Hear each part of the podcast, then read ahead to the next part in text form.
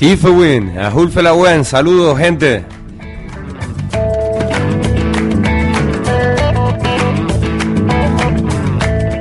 Comienza Tileli.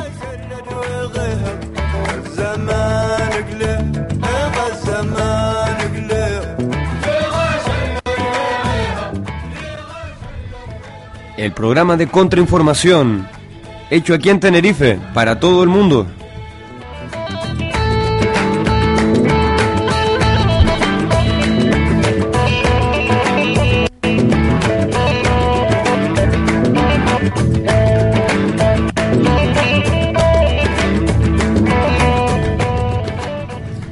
Buenas tardes a todos y todas. Como decimos, este es el primer programa, el primer programa emitido de Tileli. Pues para que no lo sepa, eh, a partir de ahora y en adelante, todos los viernes emitiremos a partir de las 7 de la tarde hasta las 8 y media a través pues, de este mismo canal donde nos están escuchando, eh, con H intercalada taifresh.es.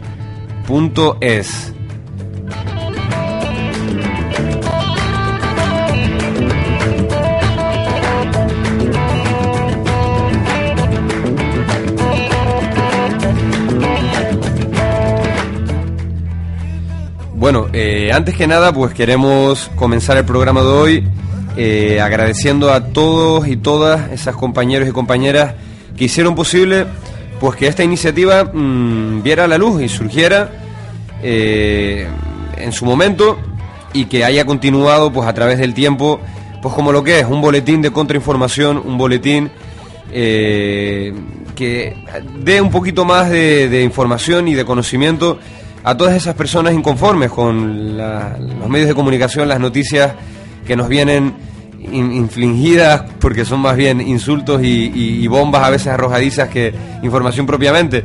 Este boletín, pues lo aprovechamos para introducirlo brevemente, eh, surgió a raíz de eh, los acontecimientos del 15, de, lo que fue dado en llamar 15M, que no es otra cosa que las eh, movilizaciones populares que tuvieron lugar aquí en Tenerife y en todo el Estado español eh, como consecuencia de esas elecciones eh, que finalmente pues eh, transcurrirían con normalidad, pero que no pudieron impedir que un número importante de gentes tomara la calle, tomara las plazas y comenzaran a través del método asambleario y a través de la participación directa a al menos hacer voz pública su voz y a participar pues con estos mecanismos y a dar al menos a conocer que sí existen alternativas a lo que ha sido dado en llamar este sistema democrático parlamentario.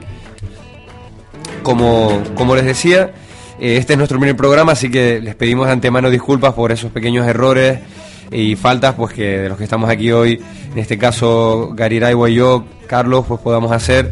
Mm, aprovecho para disculparme también un poco por este tono de voz mm, congestionado, estamos enfermos, no, no se puede evitar, un poquito constipados. Como les decía, el Tilelí tuvo una vida corta, eh, aproximadamente 10 números, pero intensa. Sacamos eh, estos 10 boletines a través de, de, nuestros propios medios, de manera autogestionada, eh, básicamente fotocopiando y difundiendo de mano en mano. Y bueno, pues duramos un poquito hasta este, este otoño y con motivo de cada movilización y de cada momento cumbre en esta, en esta situación crítica que se está viviendo, pues aprovechamos para dar un poco a conocer nuestra opinión y nuestra voz y la de todos los colectivos sociales y movimientos que a través de nosotros también pudieran participar con su información. Decidimos finalmente eh, traducir todo ese conjunto de informaciones de un periódico o de un manifiesto escrito a este formato radiofónico, pues consideramos que puede ser más ampliamente difundido.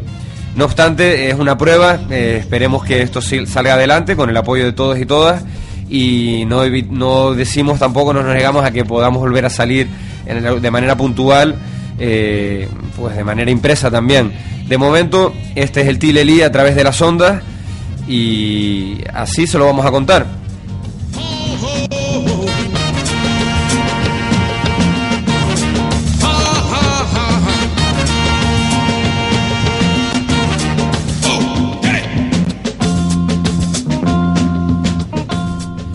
Vamos a aprovechar también para pedir disculpas y es que como estarán comprobando seguramente desde casa, Eh, al igual no, no se llega a oír, pero tenemos aquí, estamos en un local, agradecidos también, vamos a dar las gracias aquí a, a Fresh, que es de donde estamos emitiendo, y como quien no lo sepa, eh, estamos compartiendo local pues con grupos musicales, en este caso de la escena local aquí tinerfeña, y tenemos un grupo pues que consideramos o pensamos que está haciendo algo de música, algo metálica, pues se nos está colando. Si lo escuchan, les pedimos disculpas y si no, pues tirarnos para adelante igualmente.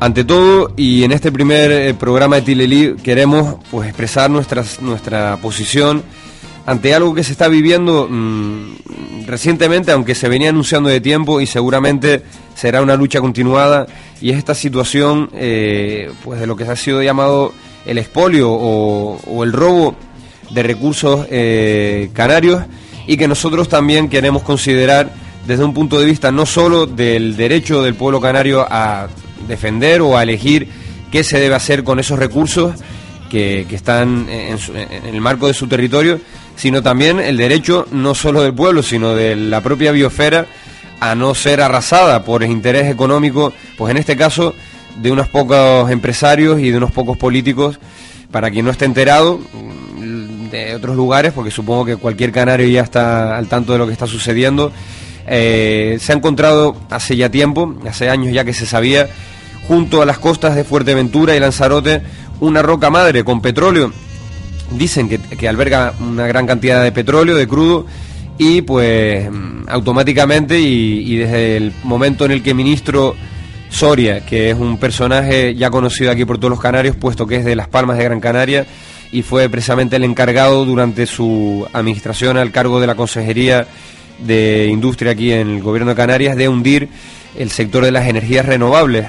Pues este señor desde que ha asumido el puesto de ministro lo primero que ha hecho obviamente es eh, eliminar todas las partidas presupuestarias a las energías renovables y paralelamente, y ya desde, si no me equivoco, el día de, de hoy o de ayer, eh, aprobar unilateralmente las prospecciones en costas, pues en este caso del archipiélago canario. Eh, nuestra posición, pues como decimos, es clara. Estamos no solo en, cuenta, en contra de que esta, esta decisión se haya tomado pues unilateralmente, sin contar no solo con la opinión pública canaria y el pueblo canario, sino con, con los así dichos representantes, que en este caso vamos a dejar claro que también ellos están detrás de este interés, aunque recientemente el Parlamento Canario y demás se hayan posicionado en contra. Toda esa gente, sin embargo, aún así, y a, siendo los así llamados representantes, también se han posicionado en contra, no ha valido para que este señor, eh, defendiendo los intereses de la petrolera Repsol, haya decidido tirar adelante esto, lo cual, como todos saben, pues va a traer muchísimas consecuencias de las cuales pues hablaremos en un ratito con aquí algunos de nuestros invitados a los cuales eh, presentaré un poquito más adelante. Y decir también que nos negamos abiertamente a que cualquier de agresión contra el territorio, contra la biosfera, pues sea, sea llevada adelante, como lo está haciendo el puerto de Granadilla, como lo pretende ser la regasificadora eh, en las Palmas de Gran Canaria, y por supuesto contra las extracciones que nos llevarían a una situación pues catastrófica, que no queremos imaginar, pero que desgraciadamente puede que nos toque vivir.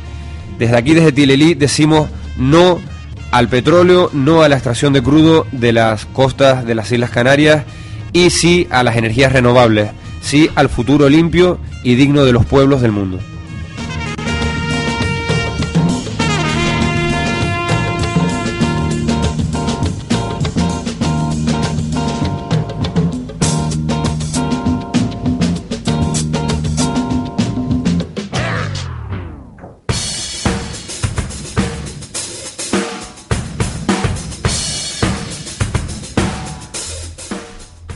Vamos a comenzar con unas cuantas efemérides, algunas citas que hemos considerado importantes que en este final de mes de marzo pues no, nos vienen al pelo. La primera fue la que tuvo lugar el 24 de marzo del año 1989 y precisamente nos habla de un desastre ecológico de envergadura, pues como decía, catastrófica. Fue el desastre del, del petrolero Exxon Valdez. Este mm, derrame de petróleo eh, básicamente tuvo lugar en las costas de, Alaska, de Prince William Sound, vertiendo aproximadamente 37.000 toneladas de hidrocarburo al mar. Eh, el petrolero que transportaba una carga de, 10, de 11 millones de galones de crudo, pues eh, tras encallar en, las costas de Alaska, pues causó una mancha de aproximadamente 2.000 kilómetros alrededor de la costa de Alaska. Para limpieza de esa marea negra se utilizaron aspiradores, mangueras de agua caliente a presión, se trasladó el crudo que aún contenía el petrolero a otro petrolero. No obstante, los daños a la fauna y la flora, pues todavía hoy día se siguen estudiando y nos hablan muy mucho de este riesgo que por causa de un señor ministro, de un señorito llamado Pepe Soria, se nos está también eh, acercando al horizonte canario. Otra de las efemérides de las que queríamos hablar hemos considerado así buscando entre muchas otras, es el nacimiento pues del, sociólogo, psicoanalista y filósofo humanista eh, Eric Fromm. Eric Fromm nace el 23 de marzo de 1900 en Frankfurt de, de Meno, Alemania. Eh, para quien no lo conozca, eh, el señor Fromm participó activamente en la primera fase de las investigaciones interdisciplinarias de la Escuela de Frankfurt hasta que en los años 40 rompió con, esta escuela debido a la heterodoxa interpretación de la teoría freudiana y desarrolló una teoría propia eh, con una base marxista, siendo él uno de los principales renovadores de la teoría y práctica psicoanalítica de mediados del siglo XX. Eric Fromm, con libros pues muy importantes, los cuales vamos a citar algunos, como Una escuela de la vida, Las cadenas de la ilusión, el amor a la vida, El arte de amar, uno de sus más libros, libros más conocidos, El dogma de Cristo, El humanismo como utopía real, pues hoy día eh, sigue siendo un, interesantísimo referente. Eh, otra de las efemérides que queríamos, de las cuales queríamos hablar, precisamente era la que tuvo lugar, disculpen un segundito porque estoy con el ordenador delante y para que no lo sepa, yo soy un poquito patoso. A ver, ahora el 23 de marzo de 1910, las feministas canarias presentan su candidatura para las elecciones. Aun sabiendo que no serán elegidas, pues todavía en el Estado español y lógicamente en la colonia canaria no existían eh, el derecho a voto, el sufragio femenino, pues ellas, pese a saber que no iban a ser, a ser tenidas en cuenta, como acto de denuncia, eh, se presentan y bueno, mm, esto marca un antes y un después en, la lucha que finalmente acabaría dándoles el sufragio. No obstante, un sufragio que nosotros consideramos no ha, servido para esa supuesta igualdad de las mujeres, si bien pues muchas de ellas lo, celebran y lo deberíamos celebrar todos, puesto que fue un paso de estas luchadoras. El 24 eh, de marzo de 1854, vamos a dar una pincelada más, la esclavitud es abolida en Venezuela. Eh, alguna alguna efeméride más, pues eh, digamos que el 31 de marzo del año 2002 mueren cinco personas y cientos abandonan sus hogares en Santa Cruz de Tenerife tras las lluvias torrenciales en las que se recogieron 120 litros en dos horas. Estas lluvias, esta efeméride la estamos diciendo no porque haya supuesto una catástrofe en sí, que lo fue, sino por la falta de previsión que desde, desde el consistorio se tuvo y, bueno, esa gran desgracia que, supuso esa falta de previsión. Desde Tilelip queremos solidarizarnos con todas las personas que quedaron eh, sin casa y que aún hoy no han visto recuperadas pues todas esas pérdidas que tuvieron. Seguimos adelante, vamos a presentar ahora a nuestros eh, interlocutores, no obstante vamos a, hacer un primer, mm, un primer mm, detenimiento aquí con un poquito de música y pasaremos a dar unas cuantas noticias.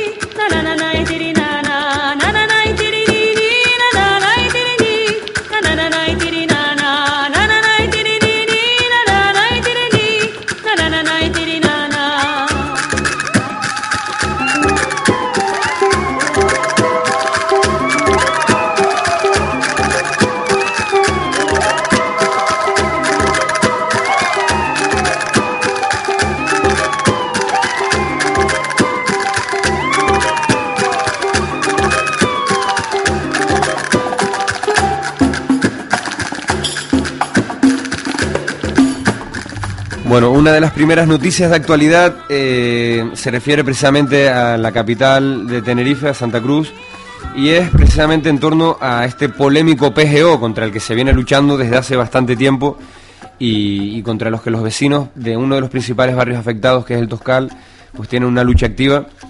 Eh, este PGO eh, ha sido aprobado o pretende ser aprobado este próximo 30 de marzo contra todo pronóstico y tras haber sido declarado en millones de, sus enmiendas ilegal, eh, pues como digo, por la fuerza otra vez, con una de estas famosas jugadas de estrategia de ahora voy para adelante, ahora voy para atrás, pues como les digo, este 30 de marzo se pretende aprobar el PGO, eh, el cual pues supone un robo al patrimonio de todos los afectados y además una gran ilegalidad. Para comentar todas estas noticias, pues les voy a presentar aquí a los acompañantes que tenemos hoy.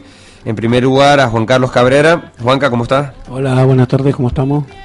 Y en segundo lugar, pues a Alex, que viene aquí a hablarnos un poco como, no sé si como portavoz de CNT y en, primera persona también, lógicamente.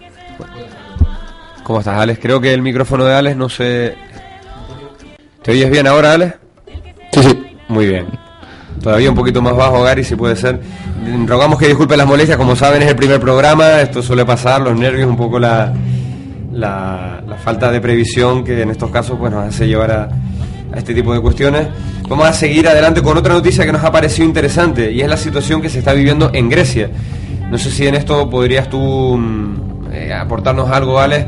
Hemos leído por ahí que Grecia, dado que se están aplicando ya las medidas impuestas para el rescate de Grecia, ese famoso rescate que no es otra cosa que un, que un robo al pueblo griego, pues los griegos tras numerosas manifestaciones, tras salir a la calle, tras todo tipo de protestas, tras pues las tradicionales protestas de los partidos políticos, de los sindicatos mayoritarios, al final el propio pueblo ha acabado por organizarse y dar em, lugar pues a esa reflexión a través de un movimiento de, de, de solidaridad que está llevando a que esa gente se organicen y ante la falta de muchísimos recursos y tal, pues eh, se generen cooperativas espontáneas donde la gente se intercambian productos de consumo, eh, bueno, lo que vendría a ser la solidaridad. Hay que tener claro un par de cuestiones, ¿no? Cuando el Estado ha sido simple defensor de, del poder, cuando el poder se, se rompe, pues las personas quedamos nos mm, asumimos nuestro propio poder, que es que organizar nuestra propia vida, y como única solución que nos queda es la autogestión, la solidaridad entre clases. Con lo cual eso significa, en Grecia se está dando un fenómeno un poco, un poco paradigmático de lo que vamos a estar viviendo. Eh, o nos organizamos o morimos en el intento, porque las situaciones no están, están saliendo las cartas muy malas para, para la clase trabajadora en tanto en cuanto hemos asistido a varios golpes de Estado institucionales y, no ha pasado nada. Es más, se ha, se ha potenciado el concepto a través de tecnócratas. No sé si los que tengan memoria recordarán que en España durante la dictadura gobernaron los tecnócratas. Sabemos lo que significa eso. Técnicos que no tienen ningún, que por lo visto son totalmente asépticos, ¿no? Que, que toman las medidas que tienen que tomar, pero qué coincidencia, que son las medidas que necesita el poder para mantenerse.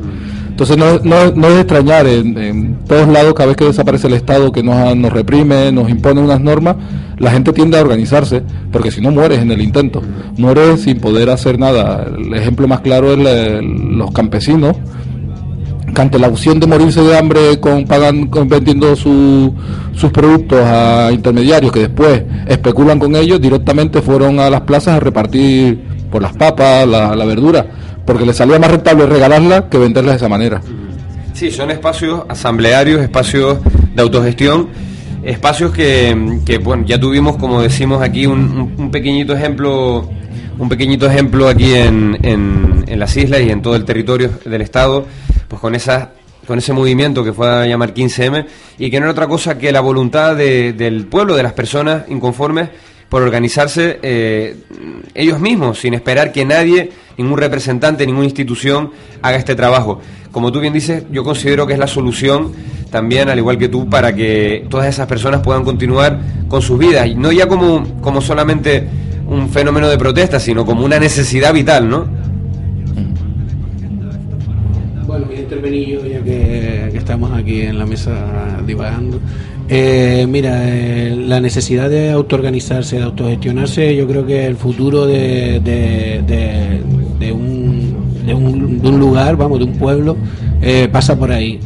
nosotros hemos pasado todo este tiempo delegando todas esas funciones, es decir, tanto la gestión de nuestros recursos como la gestión de nuestra soberanía alimentaria, todo lo hemos delegado. El pueblo hemos, hemos cambiado la comodidad de no, de no tener que estar pendiente de, buscarnos, por así decir, cómo conseguir la comida, sino simplemente trabajar, atrapar dinero del aire para luego pagar por ella sin preguntarnos siquiera de dónde viene, de dónde sale, cómo ha llegado hasta nosotros, quién ha pagado por eso, quién ha perdido porque eso esté ahí. Eh, nosotros deberíamos plantearnos desde un principio, evidentemente, todo lo que es eh, no solo una una autonomía energética en, todos los sentidos, sino también una, una, una independencia o autonomía eh, de autogestión, de alimentaria sobre todo, buscar las formas de que, los recursos eh, no pasen por, por manos de intermediarios, sino que lleguen directamente al pueblo, de facilitar a, los agricultores, a toda la gente que forma parte del sector primario, agricultores, pescadores, eh, facilitarle la venta directa de esos productos, facilitarle que llegue al pueblo, hacer vetos en la, en la importación de determinados productos que son prácticamente innecesarios y que por los cuales nosotros pagamos grandes cantidades de impuestos, nada más que por ponerlos y traerlos en este muelle. En fin, un compendio de, de motivos y circunstancias que son lo que conforman la red del mercado internacional que todos conocemos y que evidentemente por mucho que nosotros que estemos hablando ahora mismo que pueda caer, podamos caer en nuestro debate de nuestra propia autonomía, nuestra propia autogestión, incluso la soberanía, plantearnos la soberanía incluso de Canarias y no sé cuánto, no podemos obviar que pertenecemos al mundo y que las cosas que pasan ahí fuera nos pasan aquí dentro, no sé que nos aislemos completamente y que, y que aquí seamos algo pues totalmente al.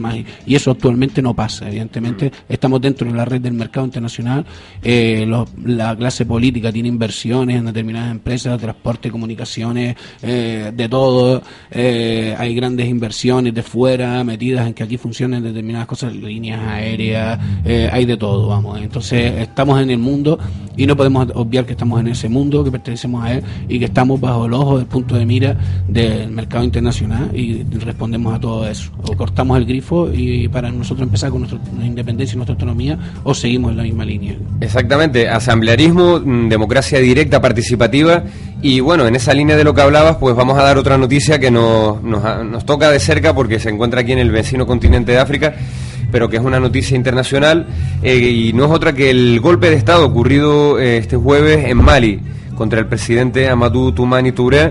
Eh, pues bueno, un, golpe de Estado que una vez más pues nos habla de esa, de esa imposición a través de la fuerza pues de intereses que en este caso eh, no está muy claro quiénes están detrás de estos militares. quizás tú, Gary, podrías mm, añadir algo más sobre esto. Mm, sí, vamos a ver. En principio parece que motivaciones legítimas hasta cierto punto hay, porque hace varias semanas se está desarrollando una rebelión en el norte del país, en, en donde están los Tuareg, que digamos una etnia o una raza distintas de las que componen el país, que son bastantes, pero digamos que es una de las predominantes y que desde, desde los tiempos del colonialismo siempre ha sido muy combativa y que siempre ha intentado, en este caso, formar su propio Estado.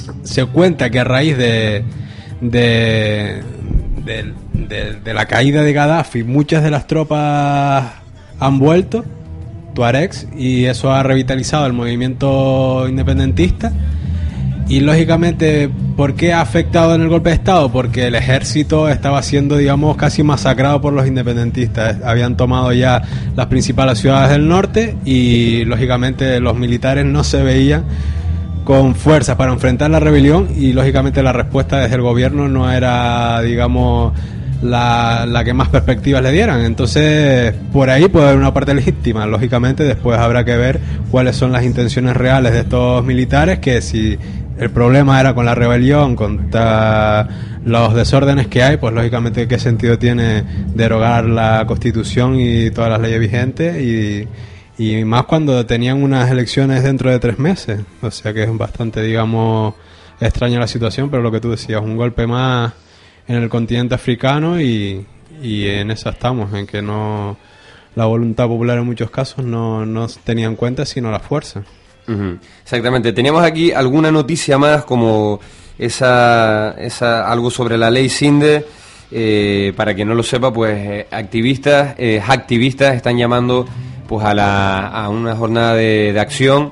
Esta ley que pretende también pues recortar los, los derechos y las libertades de los internautas, de los usuarios de Internet y la cual pues también a través de este ministrucho WERT pues se nos va a acabar imponiendo, ya se nos ha impuesto de hecho, y supondrá pues una vez más una nueva forma de censura en este medio internet que lo queramos o no pues hoy día supone una, una herramienta de, de, intercambio de información y de comunicación, pues como estamos ahora mismo demostrándolo aquí a través de este programa. También queríamos hablar de un vídeo retirado por el gobierno y prohibido por la Junta Electoral, un vídeo que nos hablaba de precisamente de muy en positivo de esa ley electoral y que la Junta eh, la Junta Electoral precisamente dadas las próximas elecciones andaluzas ha considerado pues eh, ilegal y, ha sido ha sido obligado el gobierno a retirarla. Eh, para no alargarnos más, porque nos estamos alargando un poquito en esta sección, vamos a entrar ya ahora sí un poquito en el tema que nos ocupaba hoy. Concretamente hoy vamos a hablar un poquito de dos temas. Uno que es el tema del petróleo y otro que es el tema de la huelga. Sin alargarnos mucho, ya lo adelanto un poquito, les decía a los compañeros, aproximadamente vamos a dedicar 10 minutitos ahora para, para hablar un poco del petróleo eh, y luego pasaremos a hablar de la huelga. Vamos a, a volver a presentar a Juan Carlos y vamos a hacer que que nos hable un poco pues de lo que está sucediendo en, en estas costas, qué se pretende, que, cuál es precisamente la posición del gobierno estatal, cuál es la posición del gobierno canario y cuál es la posición de los movimientos sociales y del movimiento ecologista aquí en Canarias, qué riesgos traer, comportaría esta, esta extracción de crudo y luego también pues un poquito las herramientas que hemos encontrado para luchar de manera original y para luchar y poder parar esto de manera también ingeniosa. ¿Qué podrías decirnos, Juanca, sobre todo esto? Eh, bueno, yo creo que vamos a empezar por los pies, vestirnos, que cómo, cómo se empieza, o cómo se suele empezar, más bien, no está todo escrito. Eh, nada, esto surge a raíz de, de, la, de la noticia de, de, la reactivación de las prospecciones que, como sabes, ya vienen desde, desde hace mucho tiempo, 2003 o 2005 por ahí, más o menos hasta el 2008 que, que se pronuncia por fin en, los tribunales se pronuncian y dicen que las profesiones petrolíferas que el mismo el mismo señor Soria que hoy las promueve estaba detrás incluso de, de, del cese de esas prospecciones mismas en esa época cuando él pertenecía a la, a la plantilla del Ejecutivo Canario entonces, eh, esta reactivación como ministro de, Industria del, del Estado, ¿no? del, del, gobierno que actualmente está en el Estado del PP, del Partido Popular, eh, produce en la, en la, no solo en la opinión pública canaria, sino también en todo su, eh, en todo su ámbito político una gran agitación. Es decir, eh, se convierte el problema de, de surge el problema del, de lo que se conoce ahora como las prospecciones petrolíferas en Canarias, en las costas de, concretamente de, Fuerteventura y de Lanzarote. Más o menos como unos 30 o 40 kilómetros se sitúa la primera cuadrícula más cercana a la orilla de estas dos islas y recordarles que no son las primeras prospecciones que están cerca de Canarias, también hay otras prospecciones cerca de Canarias que son las que está ejecutando ahora mismo Marruecos, que las está ejecutando por el sur de Tarfaya, más o menos, en esas cuadrículas que tiene pegadas más bien al continente eh, africano, pero que evidentemente también están cerca de, lo que las costas de Canarias. También en caso de que hubiera alguna catástrofe de algún tipo, eh, como algún vertido, también pues, corríamos el peligro, se, dependiendo de las corrientes, de que nos pudiera llegar esa mancha. Pero bueno, eso es otro tema, el tema que nos, que nos, que nos lleva aquí es concretamente las que se está planteando por parte del gobierno del Estado español, lo que, ellos dicen que representa un 10% de las importaciones de petróleo de crudo eh, al Estado español, prevén ellos que sea lo que se más o menos se pueda sacar de, de Canarias, ¿no?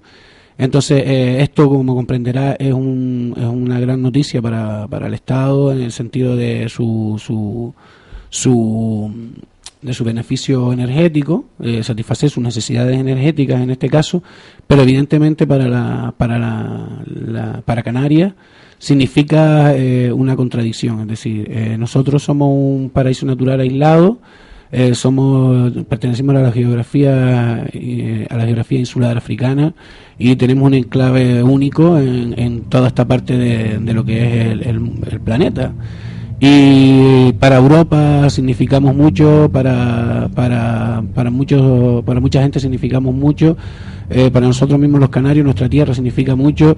Y evidentemente nuestra economía ahora mismo, eh, desgraciadamente, y digo desgraciadamente porque no se puede vivir de un solo monocultivo en, en- en ningún lado, nuestra, nuestra economía depende del petróleo y del, eh, perdón, nuestra economía depende de- del turismo y aparte de eso, eh, una cosa fundamental que creo que, que se ha obviado aquí, porque eh, entre todos los discursos que se ha hablado de, la- de las prospecciones petrolíferas, eh, se, ha, se ha dicho que es un, un simple discurso ecologista, pero vamos, yo voy a ir más allá. Eh, en Canarias dependemos mucho del agua del mar, en el sentido de que la mayor parte del agua en, en muchas islas Aquí en Tenerife, por ejemplo, tenemos la suerte de que sacamos el agua, mucha del agua que utilizamos en regadío y para el consumo humano de, la, de las galerías. Pero en la mayor parte de las islas el agua se saca del mar por medio de desaladoras, potabilizadoras.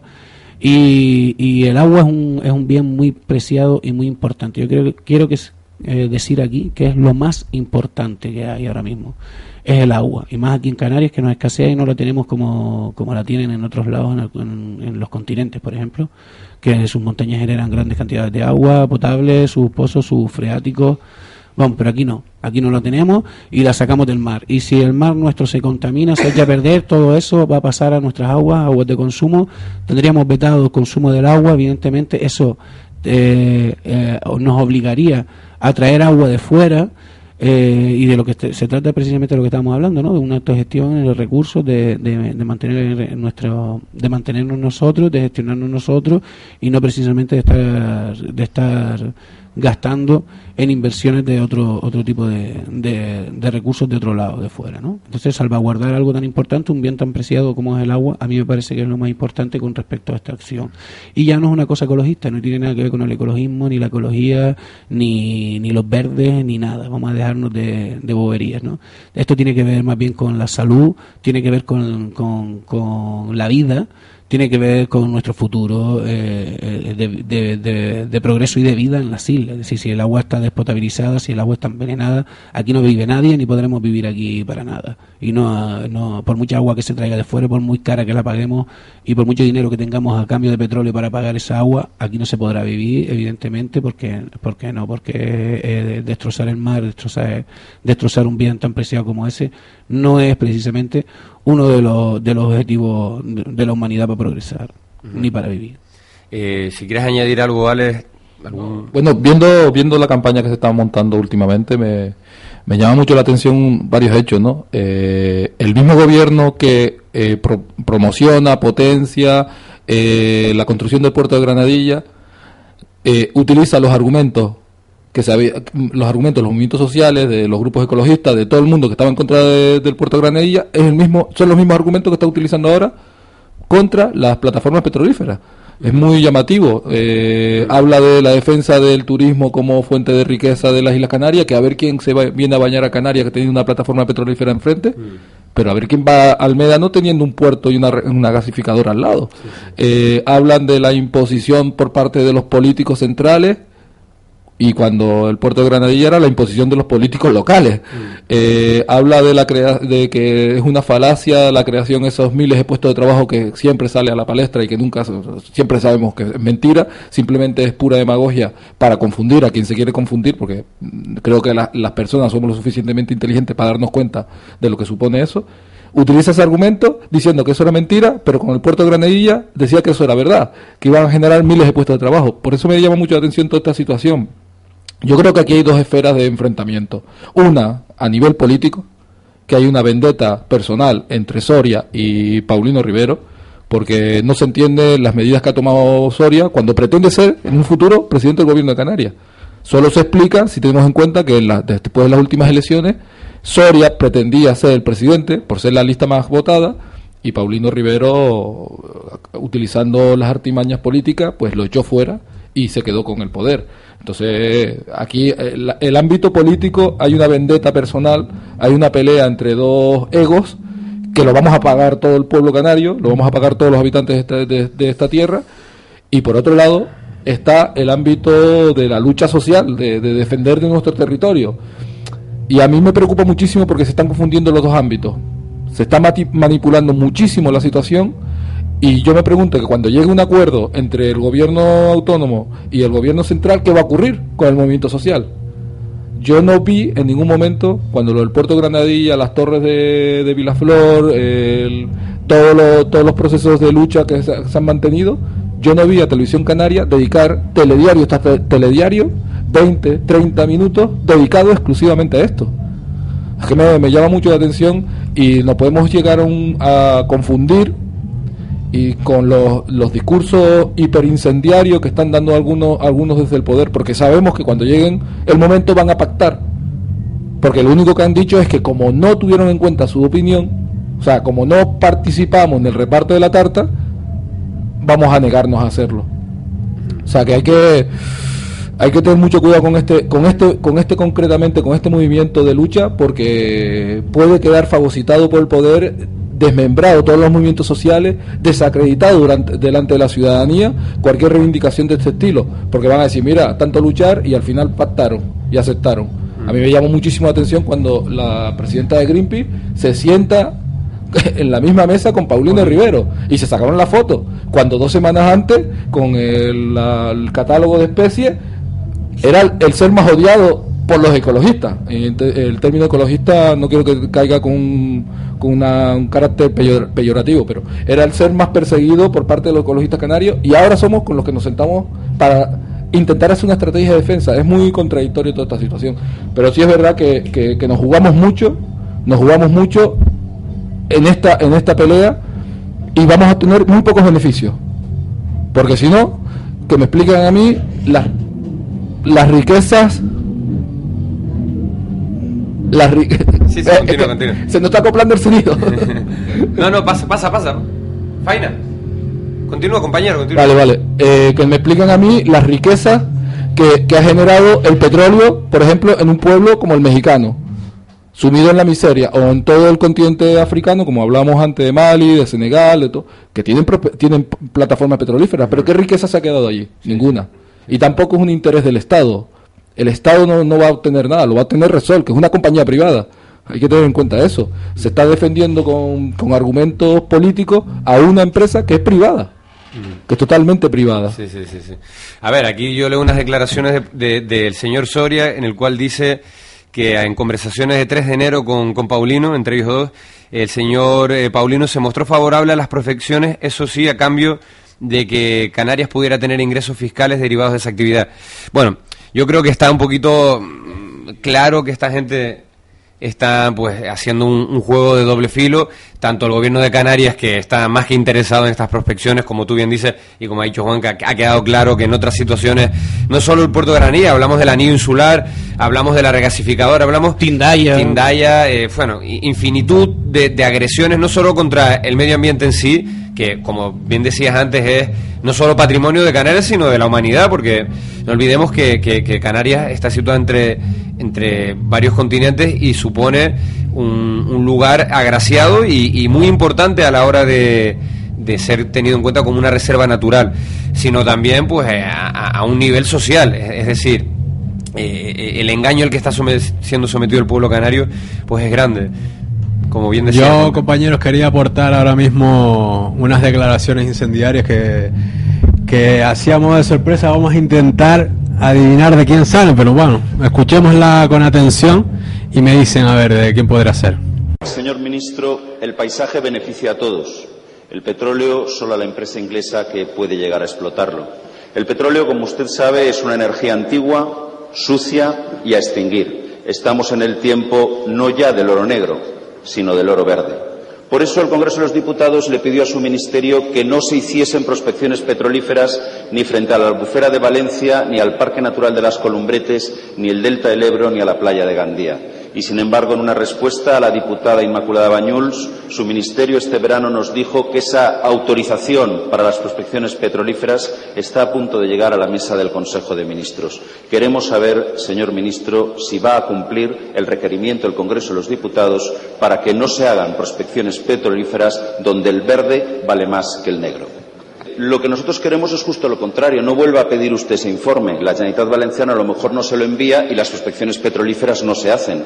Lo que le pidió el Congreso de los Diputados es que no lleve a la mesa del Consejo de Ministros esta petición para que se hagan prospecciones petrolíferas allí. Hay sitios y sitios. Si estuviéramos hablando de prospecciones petrolíferas en el Parque de Doñana o en el Parque de Ordesa, todo el mundo entendería que allí no se pueden hacer porque el verde vale más que el negro. La albufera de Valencia, señor ministro, para la comunidad valenciana y para toda España vale tanto como el Parque Doñana para los andaluces o el de Ordesa para los aragoneses. No quisiéramos pensar que se autorizan prospecciones petrolíferas solo porque se trata de la comunidad valenciana, como ha pasado con el Cabañal o como ha pasado. Bueno, el verde vale más que el que el negro. Que el negro, ¿no? Aquí, aquí pulsaron el, el, el, pulsador rápidamente para, para decirnos a ver quién fue. Aquí, Alex. Siempre que me den un premio, yo sí, voy a decir, este, este es Pon, este, esto fue en la anterior legislatura en el Parlamento de, de España, o sea que es que lo que decíamos, es una demagogia política absoluta. Los mismos, el mismo partido que se negaba a construir, que se construyeran, se levantaran nuevas prospecciones petrolíferas en, en, en, Valencia, porque eso iba a acabar con el medio ambiente y tal, son los que ahora aprueban el, el levantar las profesiones, hacer las profesiones petrolíferas y hacer las plataformas en Canarias. O sea, les, les trae, les da igual. Hasta el punto que en el propio Parlamento planteó que iban a prevaricar si escuchan un, un, momento la declaración, llega un momento que dice, bueno, si el gobierno central pide los informes, Amor Valencia no los envía. Mm. incumpliendo, eh, eh, pro, pro, propone incumplir sus propias normas, sus propias leyes. Mm. Es un informe que tiene obligación de, cumpliment, de, cumplimentar y de enviar. Ellos ya plantean que no lo iban a hacer mm. y entonces como no se hace una cosa, no se hace la otra, pues ahí queda, se olvida el asunto. Uh -huh. O sea, están hablando de esa manera y son los mismos gente. Bueno, ¿qué, ¿qué, podemos esperar de este personaje que habló de que al día siguiente que Pepe llegara al poder iba a haber 5 millones de empleos? Mm, sí, pues sí, nada sí. más. Es lo que hay, es lo que nos toca aquí. Eh, yo quiero mandar un saludo aquí a varias personas que nos están escribiendo al Facebook, desde concretamente desde la República Dominicana, María Vilés y Adrián Peña, también desde Italia. Eh, eh, pues nada, darles las gracias por estar ahí. Juanca, nos gustaría que nos comentaras ya rápidamente para, para pasar a otro tema, pero, pero que nos hables un poco pues de, de qué alternativa desde los movimientos sociales, en este caso de una iniciativa tuya, de un compañero, surgió pues para combatir, aunque quizás no sea la, la, manera con la que logremos frenar, al menos sí es la manera que nos permite recuperar un poco las esperanzas y sobre todo esa sensación de estar unidos ante una agresión como esta. Háblanos un poco de las, las más eh, las petropolcas majoreras. ¿Cómo, ¿Cómo, surgió esta Las cosa? polcas más petroleras. Exacto, exacto. Sí, bueno, a ver, esta iniciativa nace por parte de dos colegas que estamos en, en internet, eh, concretamente en una de las redes sociales, y nos dedicamos a, a con este asunto, su, justo cuando surge la, el asunto de, la, de la, que retoman las prospecciones petrolíferas, nosotros nos dedicamos a polquearnos, a hallarnos unas polcas en nuestros muros dedicadas a esto del petróleo, ¿no? Más bien las primeras polcas que salían pues eran como una especie de resignación, ¿no? A lo que estaba por llegar, a lo que iba a lo que iba a pasar, en la que hablábamos de, de, de pues estabas empichado en la mar y no sé qué, me fui a pescar y me llené, bueno, todo esto con rimas y tal. Me fui a pescar, me eché de piche y no sé qué, no sé cuánto. Bueno, pues empezamos con esa historia, pero ya luego nos dimos cuenta que eh, cuando empezamos a escribir las polcas, pues que la gente eh, participaba en nuestros muros personales en, en esas polcas, ¿no? Contestándonos y escribiéndonos, ¿no? Y vimos que tenía aceptación la cosa, entonces decidimos crear un grupo en el que la gente pudiera participar expresando la protesta con respecto a las provisiones petrolíferas en Canarias por medio de, de, de, la polca. ¿Por qué la polca? Bueno, pues porque la polca es una, es una música significativa, sobre todo de las islas orientales de Lanzarote y Fuerteventura, por tradición. Era una forma de contestarse, de hablarse. Eh, prácticamente utilizar la polca, pues podrías insultar a tu vecino tranquilamente, que él hasta te, lo perdonaba y probablemente hasta se, se descojonara contigo de, lo que le estabas diciendo con versos, ¿no? Con, una polca. Y siempre ha sido la forma que ha tenido la rima, ¿no? Ya eh, ahí está Valentina de la de Sabinosa, por ejemplo, en el hierro, que no utilizaba la polca, pero utilizaba la ella del hierro, ¿no? De, eh, las cabras no son nuestras madres y y ese tipo de, de, de esas famosas eh, versos de Valentina de Sabinosa, ¿no? llamando cabrón al alcalde sutilmente, por ejemplo, perdón por la palabra, pero ella lo hacía así, de esa manera, ¿no? Y, eso, esa tradición se, ha conservado y decidimos hacerlo por medio de esa, de esa música popular tradicional, porque además veíamos que, a la gente le gustaba mucho y que era aceptado. No pretendíamos, ni pretendemos, ni lo somos siquiera, eh, eh, ni el estandarte de la lucha contra las petroleras en, Canarias es una, una bobería, ni, ni tampoco pretendemos, mediante las la petropolcas, ni siquiera hacer una, una presión eh, social contra, contra las petroleras. Es decir, eh, lo único que pretendíamos era que la gente satisfaciera su necesidad de poder expresar su sentir en contra de esta, de esta historia, ¿no? pero simplemente de, una manera lúdica, creativa, eh, divertida, afable. Pues como estamos ya un poquitito cortos de tiempo y todavía nos queda aquí pues la intervención de, la compañera Faina, a la cual damos la bienvenida, y también a Tindaya, eh, que están aquí las dos presentes, y todavía también nos queda hablar de la huelga, eh, pues sin más, ¿por qué no nos cantas unas cuantas polquillas? Juanca, y vamos a precisamente a ver de qué se trata eso. A ver.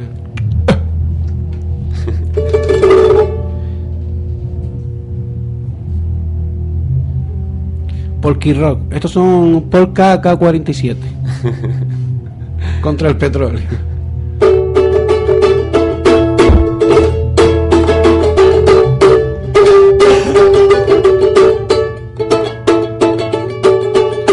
En Canarias se ha formado, hay tremenda escandalera, porque el canchanchan de Soria quiere imponer petrolera, quiere imponer petrolera, quiere imponer petrolera. En Canarias se ha formado, hay tremenda escandalera.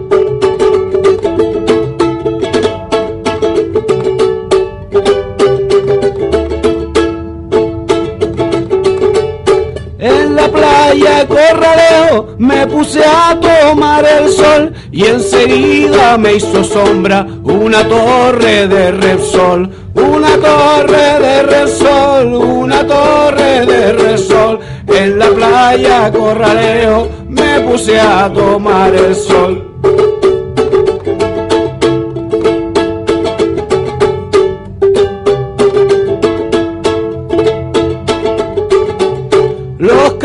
Y Canarias al petróleo nos redamos, preferimos renovables, de eso sí necesitamos, de eso sí necesitamos, de eso sí necesitamos. Los canarios y Canarias al petróleo nos negamos.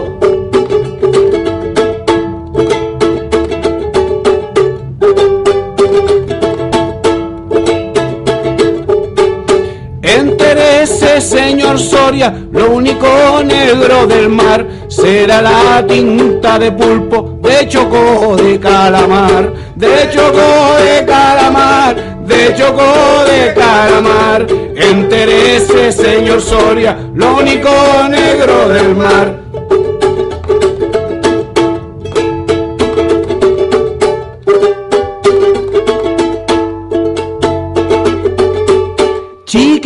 Dile a tu madre que se vaya preparando. Mañana nos vemos todos en la calle protestando, en la calle protestando, en la calle protestando. Chiquilla, dile a tu madre que se vaya preparando. muchas gracias. Pues esta es la manera original, creativa y, e ingeniosa de protestar un, método de lucha que consideramos eh, válido y validísimo y bueno, que esperemos que siga adelante y que consiga al menos, pues como digo, dotar a la gente de esa alegría necesaria, no solo para salir a la calle y protestar, sino para hacerse también conscientes y, y cargo de la responsabilidad que todos y cada una de nosotras tenemos en esta lucha contra el petróleo y contra los abusos del poder eh, cuando digo de responsabilidad propia, pues hablo de los hábitos de consumo, de, de, la, manera que tenemos de precisamente de afrontar las energías, cómo, cómo nos relacionamos con el medio, etcétera. Eh, muchas gracias, Juanca, muchas gracias a todos esos eh, petro, eh, polca más o petroleros que continúan escribiendo en ese, en ese muro, de, en este caso del Facebook. Y bueno, decirles que esto no pare que seguimos adelante. Vamos a tomarnos ahora una pequeña pausita para continuar, porque como les digo, todavía quedan muchas cosas y hasta las ocho y media estaremos aquí. Y les dejamos esta vez con una canción recién salida del horno, eh, en este caso desde La Laguna, El Veneno Cruz con Noemí y el Guanchuno.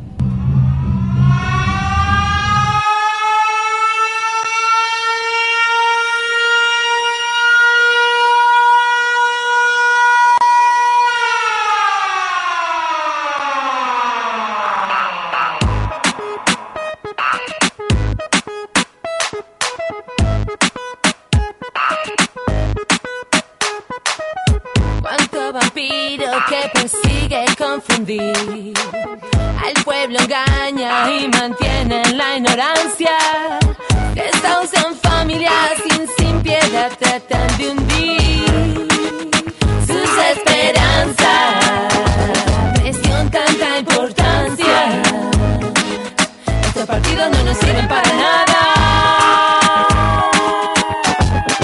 Ya estamos cansados de su hegemonía. Hace tiempo hasteado ya de su ceremonia. No quieren menos vivir en paz y armonía. Pero este es el tiempo en que caiga Babilonia. Constructores, especuladores y los concejales, alcaldes y senadores. Sueldo millonario, luego no hay para hospitales. Y encima les votan cuando llegan elecciones.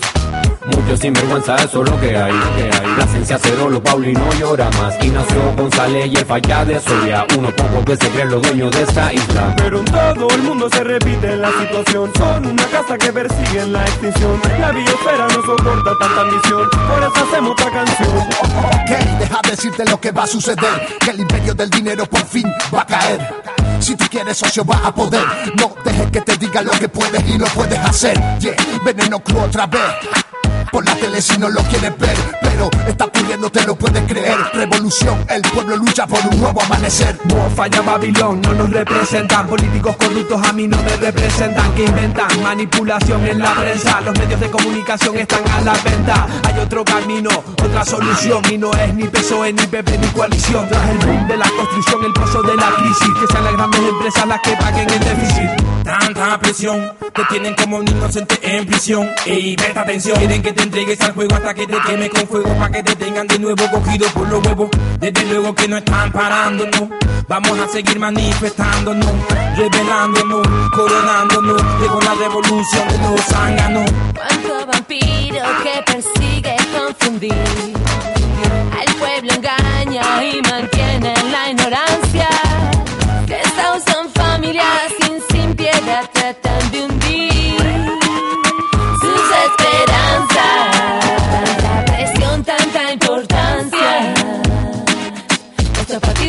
sirven para nada.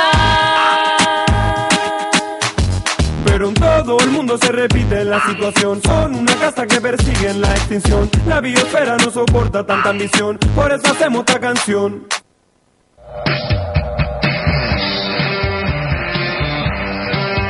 En Canarias a miles de personas las están mandando al paro y cada vez es más grande el número de gente que se está quedando en la mayor de las miserias y en la exclusión social.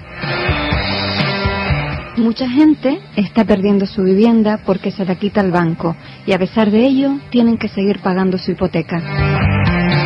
La atención social, la sanidad y la educación pública están siendo desatendidas por los recortes presupuestarios.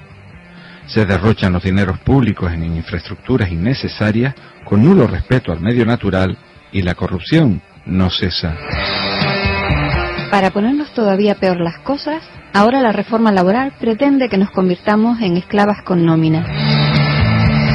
Por eso, el 24 de marzo, los colectivos sociales nos echamos a la calle reclamando nuestros derechos y nuestra dignidad. Contra la exclusión social y la reforma laboral, caminando hacia la huelga general. Ven, acompáñanos el 24 de marzo, a las 12 del mediodía, desde la Plaza Weiler en Santa Cruz.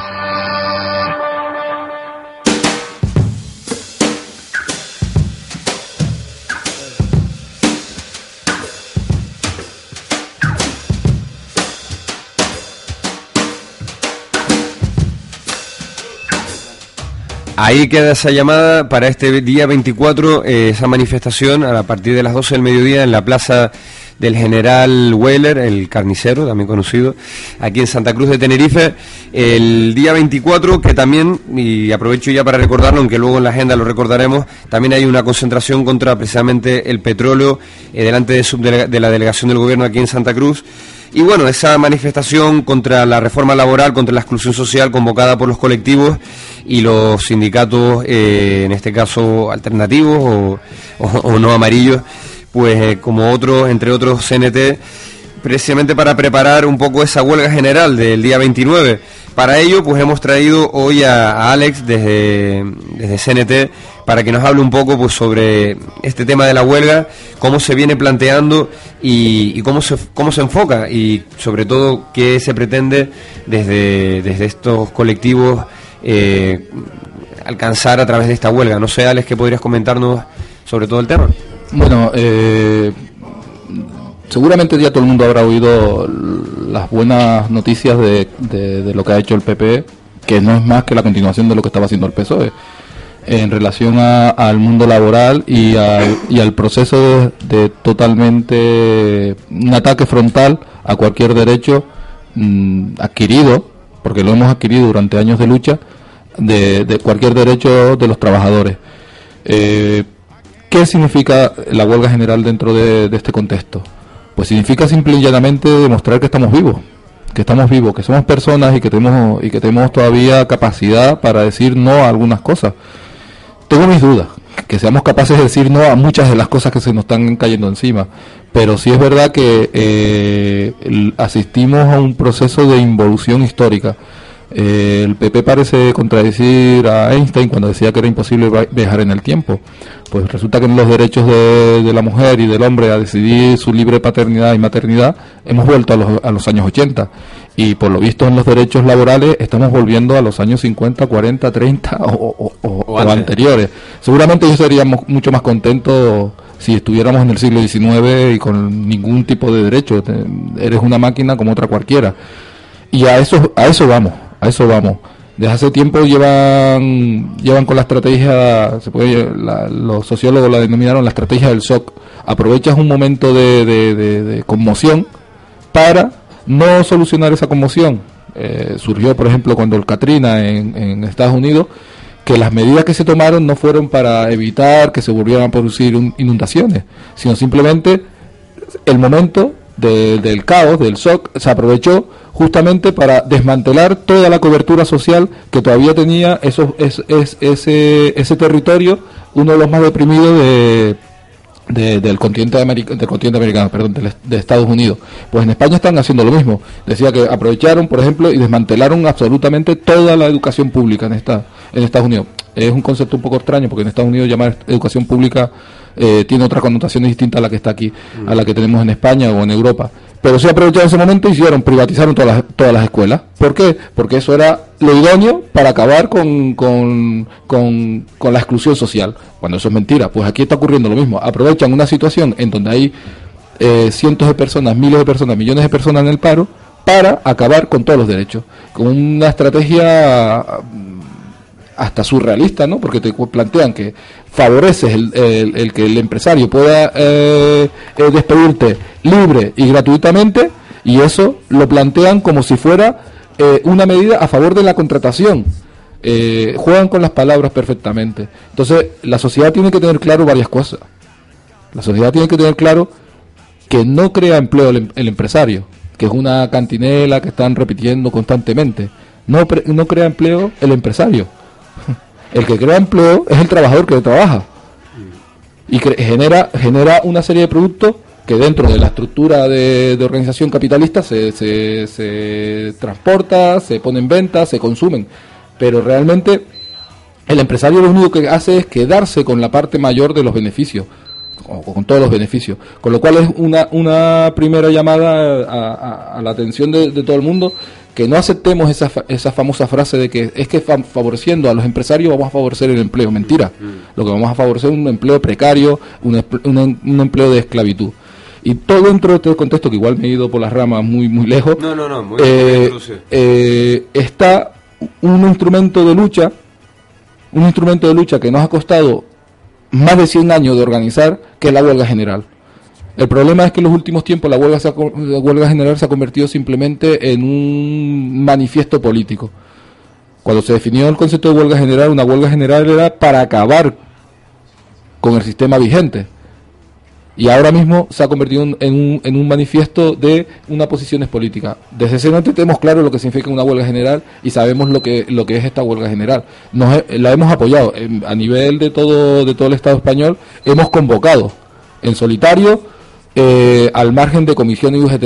Es verdad que no que lo tuvimos que hacer esperando a que lo hicieran ellos porque eh, los medios de comunicación solo le dan voz a esos medios, a esos, a esos, a esos supuestos sindicatos, que podríamos estar debatiendo aquí horas y horas lo que puede significar sindicatos para ellos, lo que puede significar sindicatos para nosotros.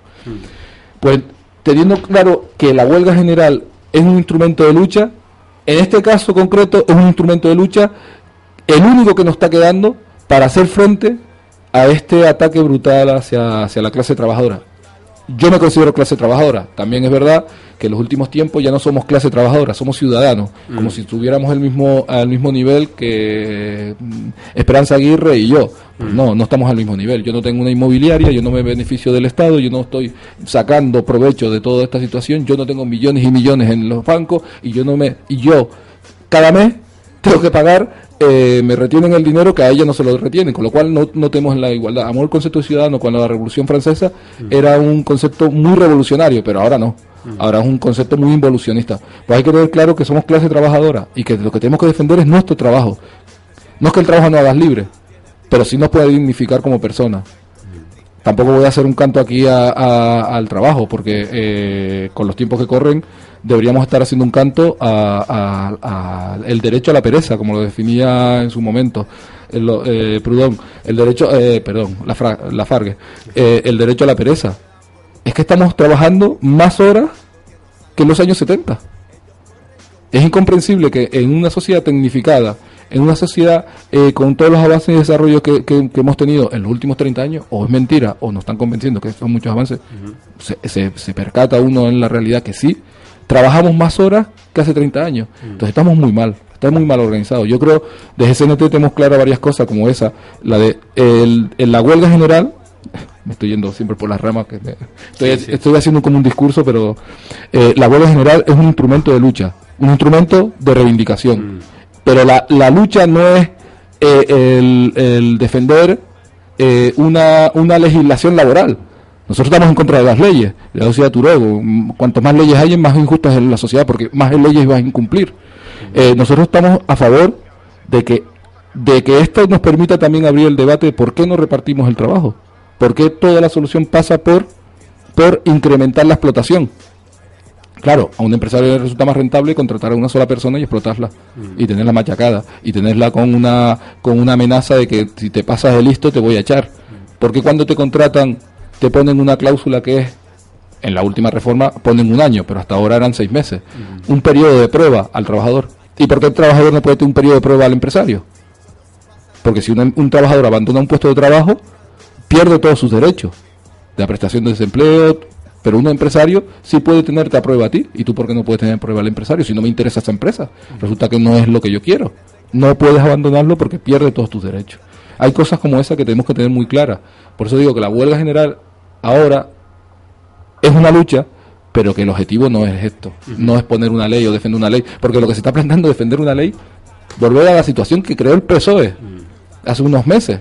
Estamos hablando de volver, ¿por qué? Porque ha sido tan brutal el ataque que ha hecho el PP que hasta nos parece mejor la del PSOE. claro, claro. Pero que la del PSOE ya es una reforma de la anterior y de la anterior y de la anterior. Hemos Todas ellas, pa- eh, perdona que te interrumpa, eh, pactadas y, y firmadas por los sindicatos eh, UGT, comisiones, etcétera, ¿no? O sea, estamos hablando de que esta agresión no ha sido solamente cometida por parte de- del gobierno o de, los, o de los eh, empresarios, de la patronal, sino que quienes se suponen que hacen de, de representantes y tal de los trabajadores, al final nos han arrastrado esta situación también. No, no, obviamente, obviamente. No, yo no, yo no, no quería entrar mucho en este debate porque al final salimos perdiendo todo, pero, pero sí es verdad que hay que tener en cuenta varias cosas. Eh, los primeros, los primeros que tomaron la, eh, que pusieron en práctica eh, la reforma laboral, pues firmada por el PP, fueron dos, dos, dos agentes que se suponía que estaban en contra de esa reforma. Por un lado, el periódico público, que les aplicó un ERE a todos sus trabajadores, se, se suponía que el día anterior habían sacado una portada diciendo que la reforma labo- laboral que había hecho el PP era una brutalidad y automáticamente la ponen en vigente. Se aprovecharon, ¿no? Se aprovecharon de esa misma reforma para echar a todos los trabajadores Mm. y por otro lado, y por otro lado, comisiones en Cataluña dos días después de firmada el, la- el- el decreto, lo aplica a sus propios trabajadores, porque comisiones y UGT son empresas, tienen convenio colectivo, tienen su comité de empresa, a sus propios trabajadores. Es un poco es un poco contradictorio, amor, la gente no, no llega a entender la implicación que es eso. Es un sindicato que, que a la vez es una empresa. Es un sindicato que se supone que va a defender los derechos de los trabajadores y a la vez tiene intereses patronales, tiene intereses como empresario, con lo cual es que es muy llamativo la situación. Son los primeros que lo aplicaron. Sí, sí, sí. Se aplicaron a los trabajadores, a sus propios trabajadores, y, y- tuvieron la desfachatez de decir, no, nosotros no vamos a aplicar esta reforma laboral, sino anterior. Digo, pero la anterior tampoco estaban en contra, que fue la del PSOE. O sea, que ustedes están aplicando reformas laborales que se supone que están en contra. Es la, la pura contradicción. Eh, Por eso en el cuento de Canarias... nunca acabar, ¿no? El cuento nunca acabar. Por eso nosotros en Canarias, el día 29 de septiembre, eh, hace dos años, no convocamos a la huelga general que habían convocado porque sabíamos que era un paripé y así se demostró. Y tampoco hemos convocado nunca en los primeros de mayo con comisiones UGT porque sabemos que es un paripé, llevan dos años haciendo lo mismo, engañando a la gente, engañando a los movimientos sociales, engañando a todo el mundo para nutrir sus, sus manifestaciones, para al día siguiente mm, eh, traicionarlos y firmar lo que le da la gana. Y por eso no firmamos nosotros el preaviso de huelga ni la, ni la convocatoria de huelga aquí en conjunto con ellos. Por pura cohe- coherencia con nuestro, con nuestro discurso y nuestros planteamientos. Nosotros no podemos estar, podemos compartir la calle porque entendemos que hay trabajadores y trabajadoras que pueden compartirlo, que, que están dentro de esos sindicatos que pueden estar engañados. Bueno, eso también es muy relativo porque quien se engaña porque quiere. Pero bueno, podemos entender, podemos compartir espacios públicos en la lucha. Pero lo que no podemos es compartir espacios públicos en los despachos, porque no tenemos nada que ver con ellos. Y por eso nos llamó mucho la atención cuando se hace una semana o dos se convocó una, una asamblea de distintos sindicatos y se invitó a comisiones de UGT y se plantaron allí y, y todo el mundo agachó la cabeza diciendo sí, iba a ser una expresión muy, muy racista, Ciguana, ¿no? ciguana. hicieron eso y firmaron con ellos cuando dos días antes eran los mayores traidores y que estaban traicionando a la clase obrera. Dijo, yo no entiendo algunas cosas. Después, sí, sí comprendes, comprendes que tienes la necesidad de, de- de salir en los medios de comunicación y comprendes que esto es un, es un, un instrumento para firmamos todo conjunto y salimos en los medios de comunicación y somos todos, porque no tengo implantación para hacerlo de manera individual, entonces, pero sí que nos llama mucho la atención esta situación y sabemos, y sabemos que si mañana Rajoy le dice vamos a sentarnos a hablar, no a negociar, a hablar, comisiones UGT desconvocan la huelga. Y, y un- una pregunta, ¿cómo, mm, o sea, ustedes son CNT o, o tú, Alex, personalmente, como quieras eh, hablar, eh, ap- apoyan, apoyan o son partidarios de una huelga general indefinida? Sí, obviamente, lo que pasa es que también somos, tenemos los pies en el suelo, no podemos embarcarnos en, en falsas utopías, no vamos a luchar contra molinos, ¿no? Eh, ahora mismo mm, convocar una huelga general indefinida, ahora mismo, con la situación de concienciación y la situación de movimiento social y la, eh, la situación de, de agitación de- y propaganda que hay en el, eh, ent- entre la clase trabajadora, es un suicidio. Es, es quemar un instrumento antes de tiempo. Amor de Estado estaría muy contento que la convocáramos, que fracasáramos, porque ya la próxima vez que convocaras no iba a salir. Pero nosotros tenemos claro lo que es una huelga general. y nosotros estamos claros que cuando se convoca una huelga general revolucionaria, es indefinida. No se hace un paro de un día o dos para tumbar un gobierno ni para tumbar.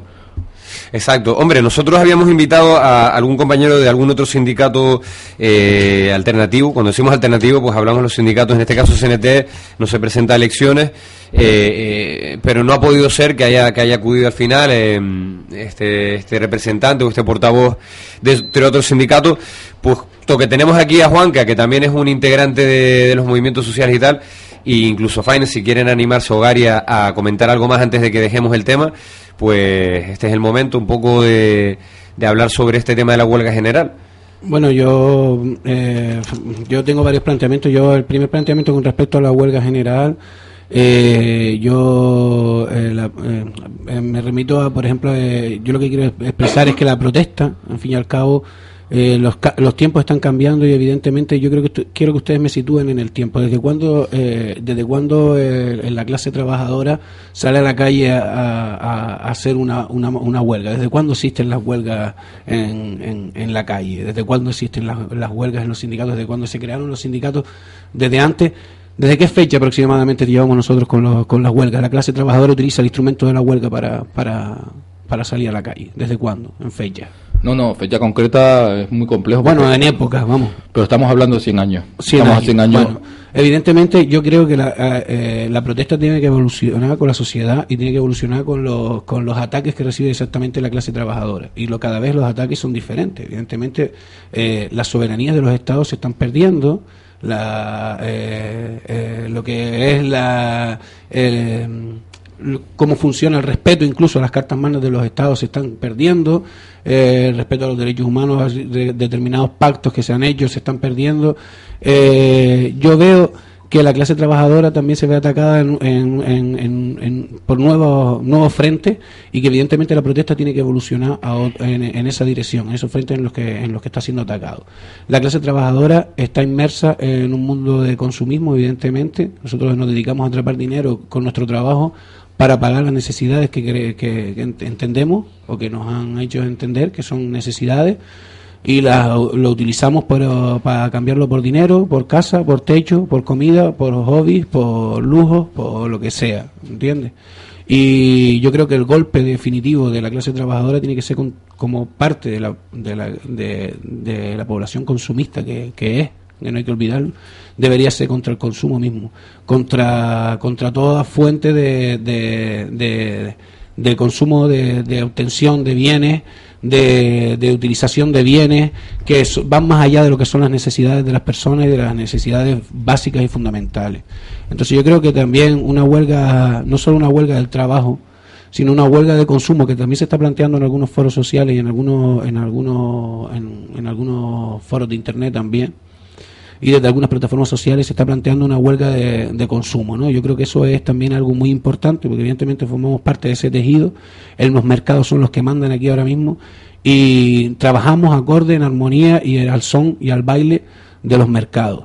Y de eso depende nuestro trabajo, nuestros los ataques a nuestra economía, de eso de eso depende la calidad de los puestos de trabajo, la calidad de los servicios, la calidad de, de, de la calidad de, de los recursos que tenga que tenga que, que pueda atribuirse el, el el propio Estado. Y evidentemente eh, si, si la protesta eh, debería de ir en un sentido pienso yo que opino que si la protesta debería ir en un sentido sería en, eh, en hacia enfocarlo hacia una, Una huelga de consumo. una huelga de consumo Más que una huelga de producción, una huelga de consumo. o sea, las dos cosas. Dice, una huelga de producción, Ambas evidentemente, cosas. porque somos trabajadores y ellos dependen de nuestra mano de obra, eso es evidente. Pero una huelga de consumo también porque abarcaría también a, a, a las partes que no trabaja. Es decir, eh, hay mucha gente que no que le importa un pimiento que Sí, se sí. solucione a lo mejor los problemas del trabajo porque ellos trabajan en otro en otro entorno o incluso hay economía sumergida que no les interesa para nada eh, formar parte del, del tejido laboral como lo conocemos, ¿no? O sea, legalmente Ajá. hablando. Entonces tampoco les interesa le- les interesaría eso. Yo creo que una huelga de consumo para llegar a todo. Sí, bueno, eh, lo que plantea muy consecuente y además es muy sintomático de los tiempos cuando se habla de nuevas luchas, eh, nuevas realidades, pero es que mm, yo personalmente, y lo hemos debatido muchas veces en el sindicato, no creemos que hayamos evolucionado tanto. La, la situación, lo que planteas ahora de la huelga de consumo, eso también lleva 100 años funcionando.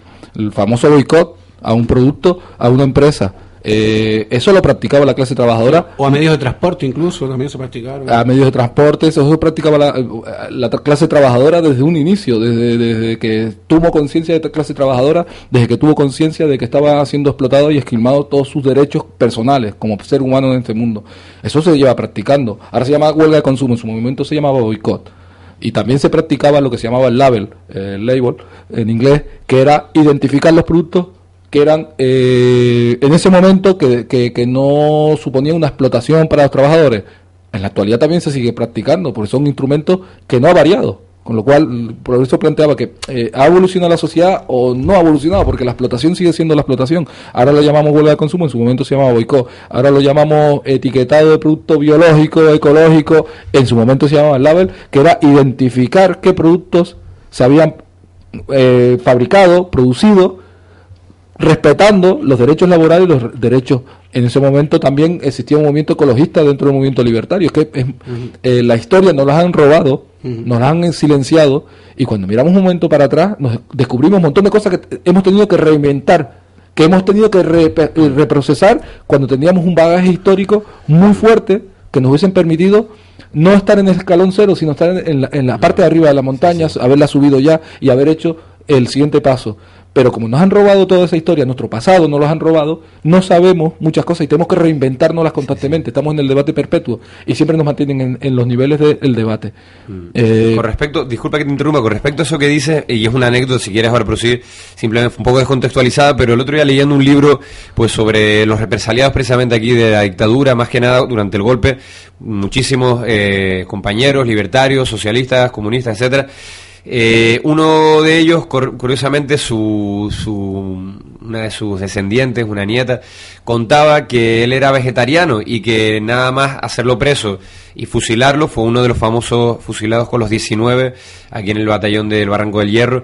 Eh, ella quemó automáticamente todos los libros de vegetarianismo que tenía. O sea, vegetarianismo es este tipo de, de, de posturas que esa gente en su momento ya adoptaban y que como, como puede ser en su momento el esperanto el- en relación al internacionalismo y tal que, que realmente quedaron apagadas y que parece que sean cosas de hoy y que sin embargo son actitudes eh, te hablo de esto pero te puedo hablar de, de muchísimas otras cuestiones no el feminismo o la igualdad de géneros eh, que ya estaban presentes en, en estas personas que lucharon en su momento y que desgraciadamente y este es el ejemplo que ponía pues fueron masacradas silenciadas y lo peor, y ahí es donde tú ibas, extermina, eh, eh, extirpadas de la memoria colectiva. Es decir, quedó quizás su imagen, su, su lucha, pero no eh, cuál era su cotidianidad, su vida a día, su, su día a día, su, su realidad, ¿no?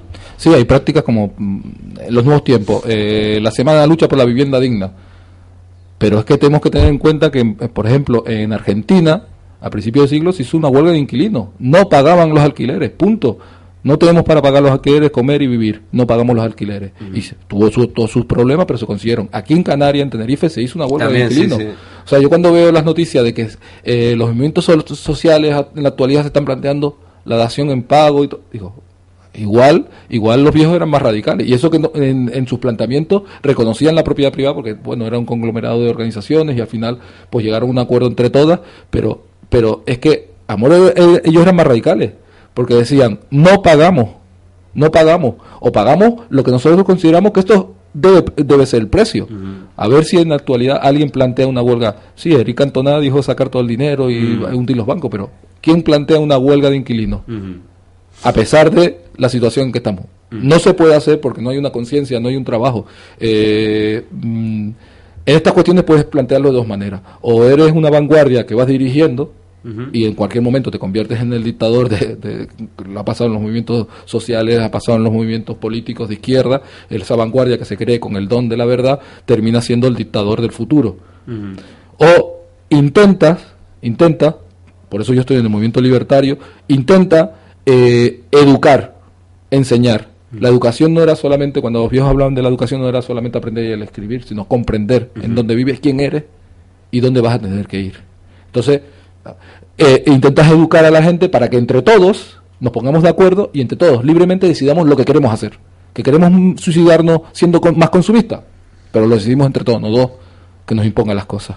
Con esas palabras eh, nos quedamos aquí, pues estamos eh, a favor, pues no solo de la huelga, sino de cualquier otro otro tipo de acto de resistencia, pero nos quedamos con eso, como digo, desde la pedagogía, desde la enseñanza, desde el compartir, que es lo que estamos haciendo aquí eh, desde Tilelí, lo que pretendemos cada uno de los medios alternativos, de los medios comunitarios, eh, eh, vamos a seguir haciendo, trabajando por, por hacer que la información real llegue a la gente y que esta neblina de, de inconformidad pues acabe siendo una marea. Vamos a dejar 30 segunditos para tomar un poquito de aire y vamos a dar paso ahora sí a la compañera Faina que nos va a hablar un poquitito de soberanía alimentaria. Muchas gracias Alex, muchas gracias a los compañeros de la CNT, muchas gracias a toda esa gente que continúa organizando y continúa eh, luchando día a día desde los puestos de trabajo, desde la calle, desde el tiempo de ocio, desde la cultura. Gracias Juanca también por haber estado presente. Y bueno, esto sigue, Tilelí, nos quedan 10 minutitos, esperamos que sigan con nosotros y un poquito más de, lucha y de resistencia.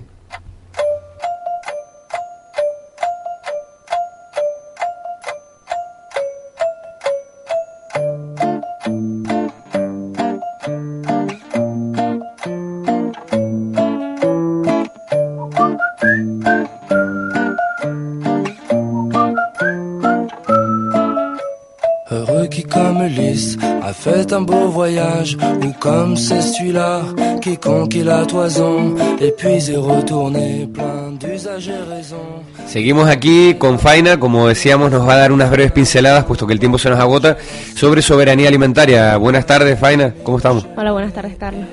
Bueno, pues adelante, el micro es tuyo.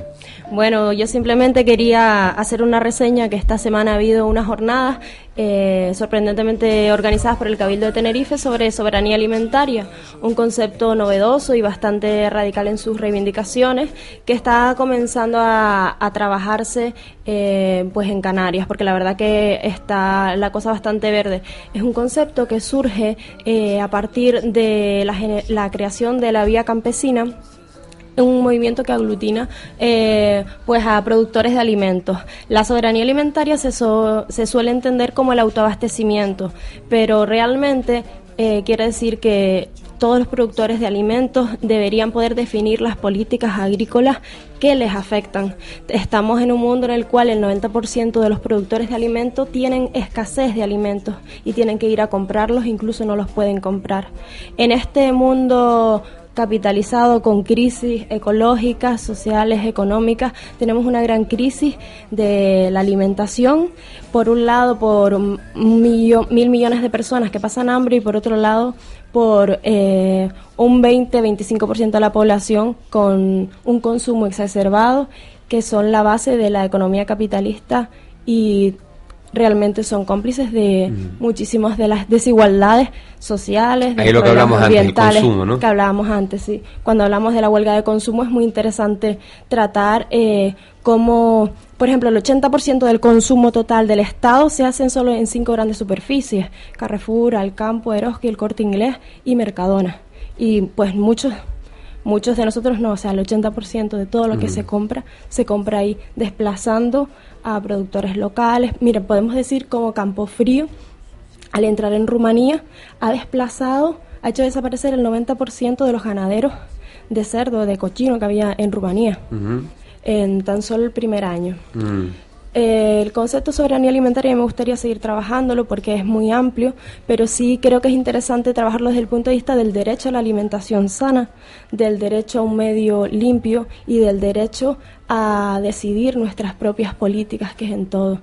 Tendemos a considerar la alimentación, igual que la naturaleza, como algo segundo, ¿no? El dinero siempre está por delante, cuando tenemos que tener muy claro que el derecho a la alimentación es la primera. Goldman Sachs invierte el 1% de, de su capital en alimentos. Los Mm. alimentos cotizan en bolsa. Ahora mismo los cereales están siendo además objeto de gran especulación con el tema de los biocombustibles. Mm. Y las grandes empresas importadoras están comprando superficies de terrenos fértiles en el tercer mundo que ya suman una superficie que es la mitad de todo el territorio europeo. Mm. O sea, ahí hay un gran negocio y estamos negociando con comida, con agua y con nuestros derechos más básicos y Mm. más principales como la tierra, el agua y el alimento. Pues un poco eh, quería dar esta reseña y bueno, ya seguiremos trabajando el concepto que da para mucho Sí, y traeremos sí. más ejemplos. Mm, Muchas gracias. Muchas gracias a ti, Fainas. Nos encantaría, de hecho, que esto fuera incluso una sección permanente en Tilelí, porque consideramos que, que es lo que nos va a aportar al final también alternativas y conocimientos, que es lo que requerimos y necesitamos para salir adelante y luchar contra esta crisis. Eh, vamos a hacer otro pequeño eh, paroncito para escuchar un poco de música y ahora sí vamos a dar la agenda, atención a todas las personas de Tenerife, todas las personas de las Islas Canarias que quieran enterarse de qué se está haciendo, qué movimientos, qué manifestaciones, qué medidas están tomando los movimientos sociales contra todo esto de lo que hemos estado hablando para esta semana del 24 al 30 de marzo.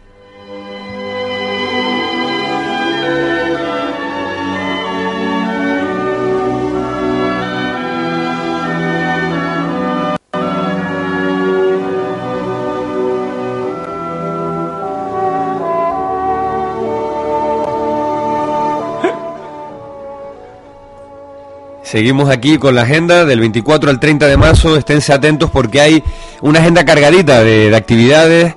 Eh, lo primero, y es lo más inmediato, lo que comentamos antes, mañana mismo, 24, el día sábado, eh, habrá a partir de las 12 del mediodía en la Plaza Weiler eh, una manifestación convocada por la asociación, perdón, la Asamblea de Colectivos y Movimientos Sociales de Tenerife, contra la exclusión social y la reforma laboral. Eh, en el manifiesto conjunto que, más que el manifiesto, en, la, en el comunicado de prensa que se presentó ante los medios de comunicación, pues hablaba de la exclusión social, cantidad de personas, de familias que están quedando eh, excluidas, también de esta reforma laboral de la que hablábamos, preparación de la huelga del 29 y también de alguna otra cuestión como lo es eh, la agresión que ha sufrido los compañeros de AMEC, del sindicato de estudiantes por parte pues de la Universidad de La Laguna, concretamente de su, de su rector, señor Dumenec, para, para dejarlo fuera de, de, las aulas. También eh, solidarizarnos, por supuesto, con la lucha del petróleo.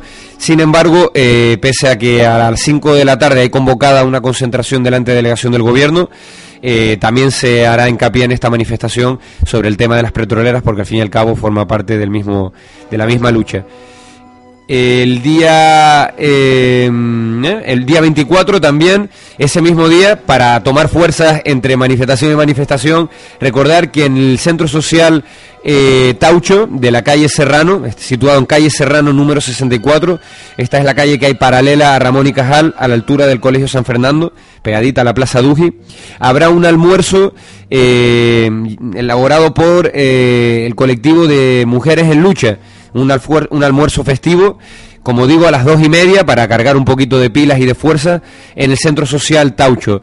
Convoca, como digo, Mujeres en Lucha. Eh, también ese mismo día eh, a las 5 de la tarde, lo repito, está convocado una manifestación contra Repsol y las, y las prospecciones petrolíferas. No se dejen engañar, no se dejen confundir por otras convocatorias extrañas, por ahí realmente la convocatoria que se había hecho de Ben y Atán es a las 5 de la tarde en Santa Cruz de Tenerife, en ninguna otra localidad de la isla pese a que puedan haber manifestaciones espontáneas, hay una convocatoria, eh, al menos desde estos colectivos que son los que están llevando, no por ser los únicos, sino por ser los que realmente están aglutinando al resto de movimientos en torno suyo. A las 5 de la tarde en Santa Cruz de Tenerife, junto a la subdelegación del gobierno. El día 25, domingo, también otra manifestación, eh, esta vez en la Plaza Candelaria, contra el maltrato animal, eh, en la Plaza Candelaria a las 6 de la tarde pues para todas esas personas que no solo consideran que se cometen injusticia contra las personas, también contra los animales, tienen la oportunidad de alzar un poquito la voz y, al menos de verse las caras a las 6 de la tarde en la Plaza Candelaria. Iniciativa Popular contra el Maltrato Animal, este domingo 25. El lunes 26 continúan las actividades, en esta vez una reunión de la plataforma de afectados por las hipotecas de la PA a las siete y media, como cada lunes, en el Centro Social Taucho. Repetimos, en la calle Serrano, número 64, eh, a la altura de la Plaza Duji. Eh, se tendrá lugar esta reunión de la plataforma de afectados a la hipoteca. El miércoles 28 eh, también tendremos en el claustro de la Universidad de La Laguna una, una, una, reunión de apoyo para AMEC y también el mismo día una conferencia eh, hablándonos del Sáhara Occidental en la Facultad de Derecho en la sala Tomás y Valiente. Esto es por el tema del Sáhara. El jueves 29, pues como ya saben, será el día de la huelga general en todo el estado. Eh, llamamos a esta huelga general también desde aquí. Y el día 30 viernes una asamblea para preparar la manifestación del 21 de abril en defensa del Hospital del Sur. Esto será en la Plaza de la Playa, en el Médano, Granadilla de Abona. Para más información pueden meterse en las diferentes páginas que hay con todas estas convocatorias en Facebook, en las diferentes plataformas. Pues desde aquí nos toca despedirnos. Hemos llegado al límite del programa, un poquito intenso, un poquito ajet- ajetreado también por nuestra primera experiencia.